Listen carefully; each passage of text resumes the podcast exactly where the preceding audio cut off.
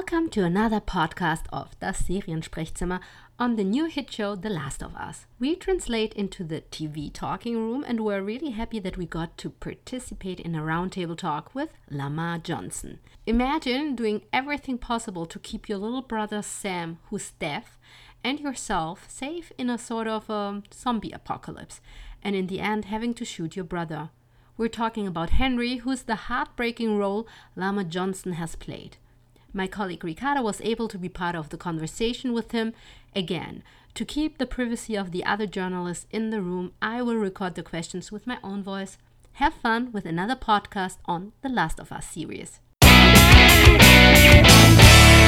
I was very impressed with your performance in The Last of Us. Can you tell me how you prepared for the role? Um, ah, uh, well, the core of my preparation was establishing a relationship with Sam Keivonn, um, because that is that's the story. You know, that is Henry and Sam. So I wanted to make sure that our relationship and our connection, not only onset but offset, was was strong and developing from the first day that I got to Calgary. Uh, first day I got to Calgary, went to the production offices and we met and um, yeah, no, we we hit it off. You know, we're playing tag in the production. You know, it was great, and I'm I'm really happy about just the character that he is, and and um the really really. I mean, he's so talented, you know. But that was number one, and then number two was obviously approaching the sign language. Um, just because I didn't know sign language prior to to doing this role, um, so kind of stepping into that um, not only establishing the relationship with Sam Keivonn, but he's deaf in real life. So I had to learn sign language to communicate with him, but also for the role. So um, there's a lot of preparation that um, went into this. But um, you know, I think by the time that we started filming, it kind of all just flowed very organically.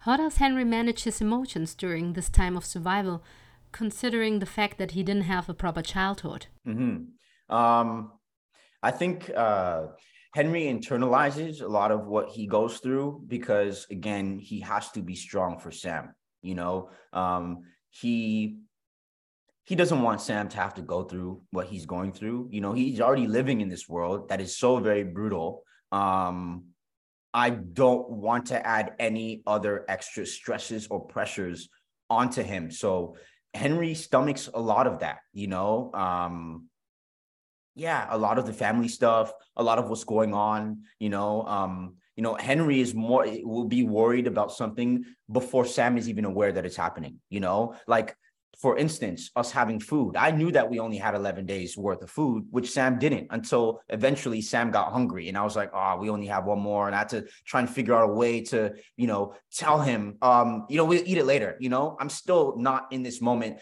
telling him, like, listen, we only got one more can of food until the night when I wake him up and I'm like, all right, listen, there's no other, there's no, there's no other way out of this. We kind of have to find some food or else, you know, um, it's going to get really tough for us. So I think Henry does the best that he can to protect Sam from anything and anyone.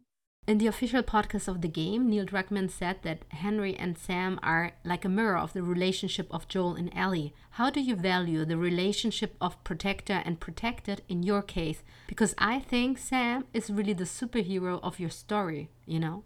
Yeah, no, I uh, there's definitely a mirror there, you know. Um uh, you know, me being the protector of Sam, Joel being being the protector of Ellie.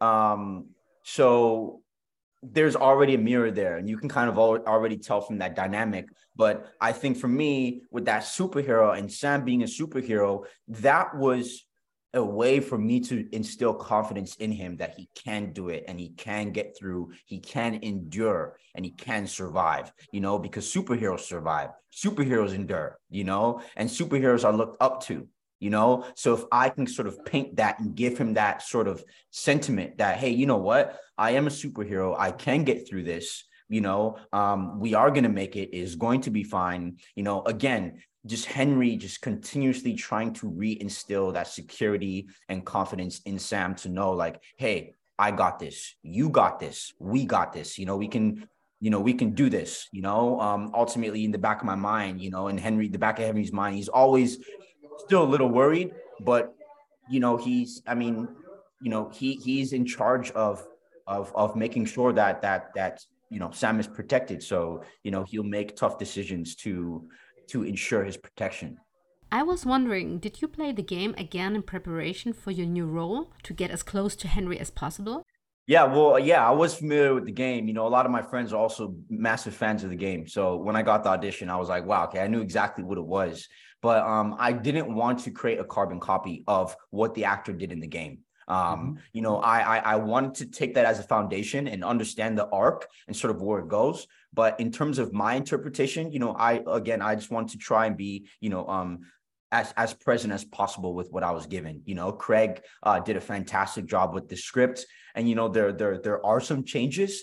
Um, so I just wanted to um, uh, just be um, just kind of do service to what was on the page um, as much as possible and sort of just be present, you know, with what I was what I was given from Pedro or what I was given from Bella or what I was given from Keivonn you know, in those scenes and in those moments, or Melanie, you know, um, you know, Melody's a completely new character. So for me, I I needed to um, I didn't have anything to pull from from the game because Melanie was not in the game, right? So it was now ultimately about okay, understanding the character of Henry, understanding where he's go where he's coming from, uh, where he's going, and um, and just making um, educated choices based on that understanding.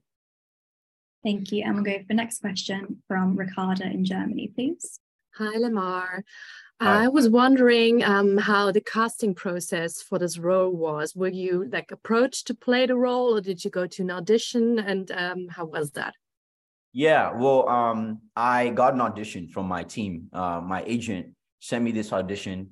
Um, you know, of course, I saw The Last of Us and I saw HBO and I saw Craig and Neil, and I was like, okay, this is this is gonna be great. Um, so I put myself on tape. I sent in a self tape. Um, I probably sent it in on Monday. By Wednesday, I got the call that I had got the role, and by the Saturday, I was on a plane. So the process was it was like a week, I would say. It was quite fast.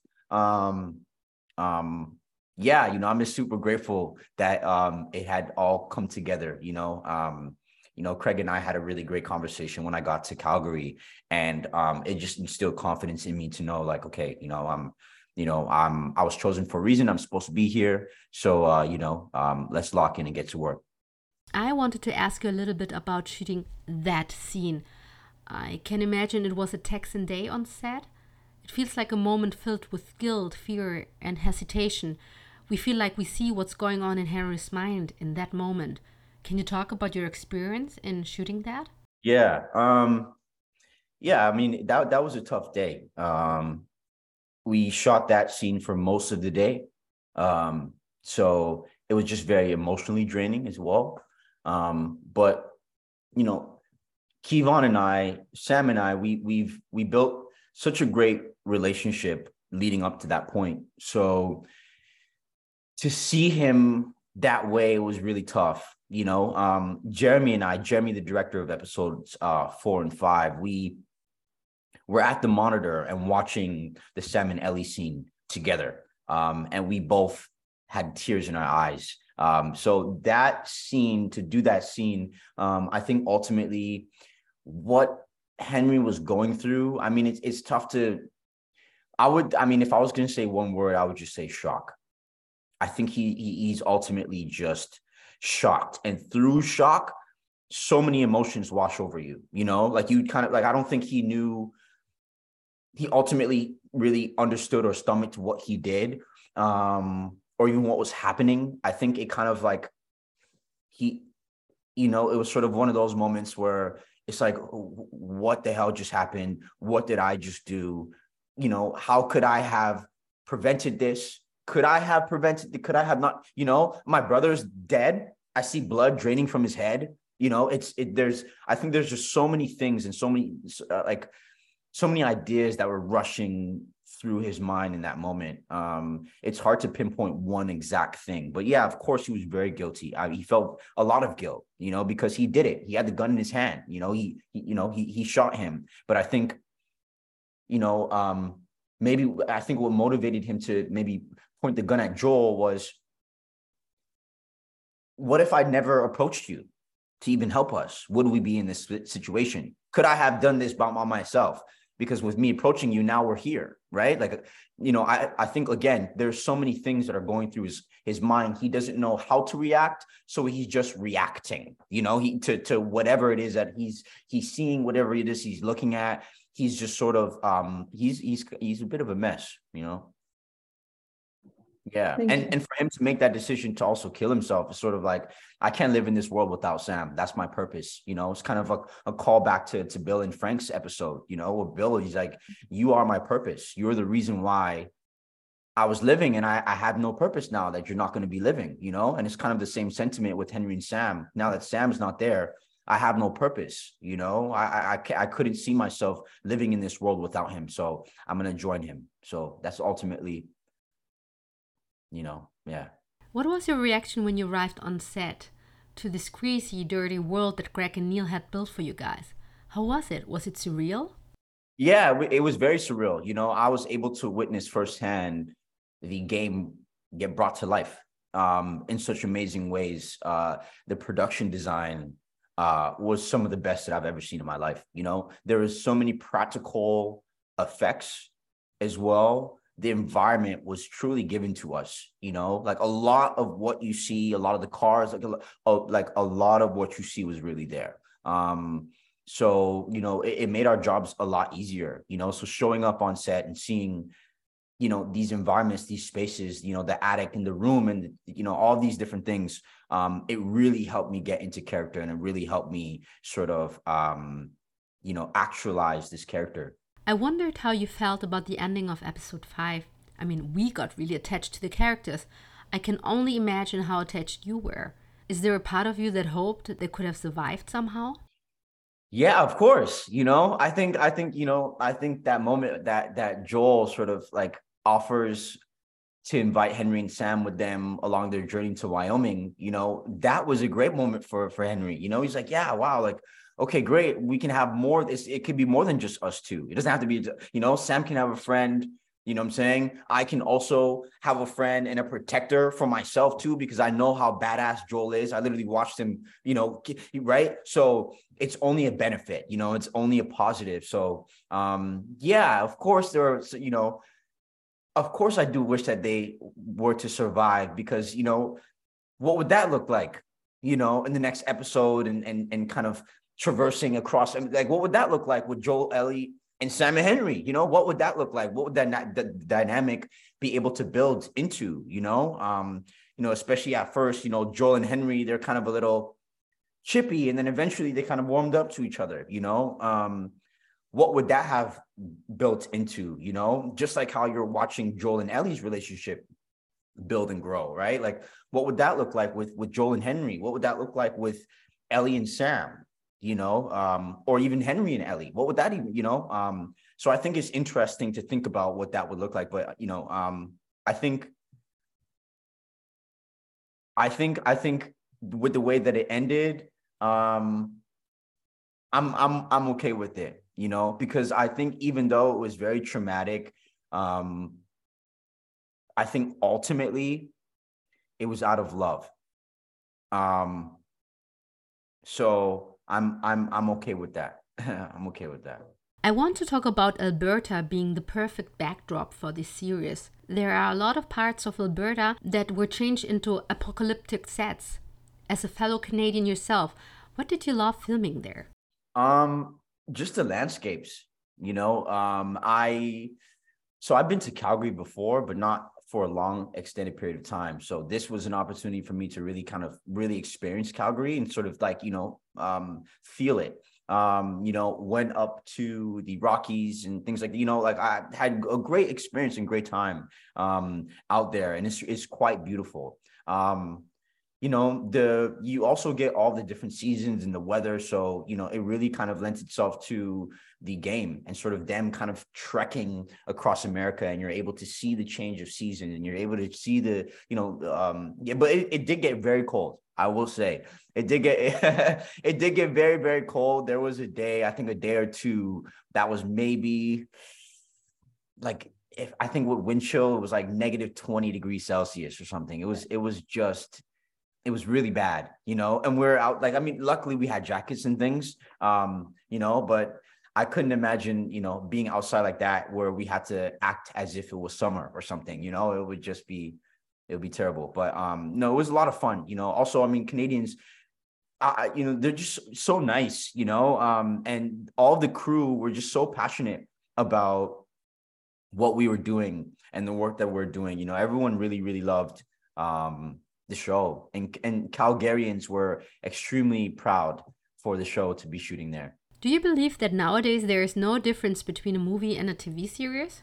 You know, I, I mean, I think I think the lines are being blurred, especially recently in the last couple years. You know, there's been some really, really great television that are sort of just long movies, you know? Like I would look at The Last of Us and say it's pretty much like a 9-hour movie, you know? Um, you know, these things can really, you know, exist as you know, our films, you know? Um there's a lot of story, there's a lot of character arc, there's a lot of, you know, action, there's a lot of development. Um and it sets up story. I think it, you know, um, yeah, I'm really enjoying this. This is kind of it does feel like a movie to me. Yeah, but I think as of recently, the past couple years, the lines have been blurred because there's just been like fantastic, fantastic television um, coming out where now people actually would prefer getting into a television show than you know sit at a cinema. You are also going to be on the big screen for the movie Brother, a story about love between two black brothers. Unfortunately, we still see a lot of violence against black males. How can art break the stereotypes about Black people?